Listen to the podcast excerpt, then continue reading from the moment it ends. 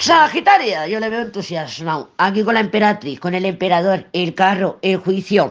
Luego que Capricornio tiene el mago. Vamos, yo veo este Sagitario eh, alegre, contento, feliz. Ya sabemos que la emperatriz es muy caprichosa, es muy compulsiva. Así que puede ser pues, que reciba noticias, noticias de alguien del pasado, que puede ser tú perfectamente. Pues eso ya dependerá de si le escribes o no.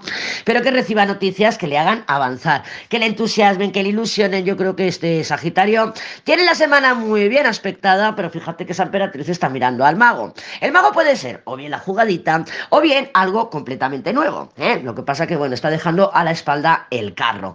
Claro, esto puede significar que tú te puedas ver a un Sagitario que publica en redes, porque claro, tiene juicio muy cerquita, que publica en redes, que transmite, expresa, comunica, pero como mm, mirando hacia adelante, mirando hacia lo nuevo, mirando hacia el futuro, dejando atrás el pasado. Que sea verdad o no. Mm, Pregúntate si lo ha hecho más veces, porque esa será tu pista. Si no lo ha hecho antes, que dices, madre mía, míralo, siempre me hace lo mismo, hace ver qué pasa de mí, y se pone a publicar que si viaja, que si conoce, que si me hace subir celos, lo que sea, me hace ponerme en modo, en modo, vamos, en modo celoso total. Pero fíjate que tenemos una rueda ahí, la rueda nos está hablando de repetición. Entonces, si te lo ha hecho más veces, probablemente averigua si en el pasado era verdad o era mentira para tener pistas de si esta vez está haciendo lo mismo o no.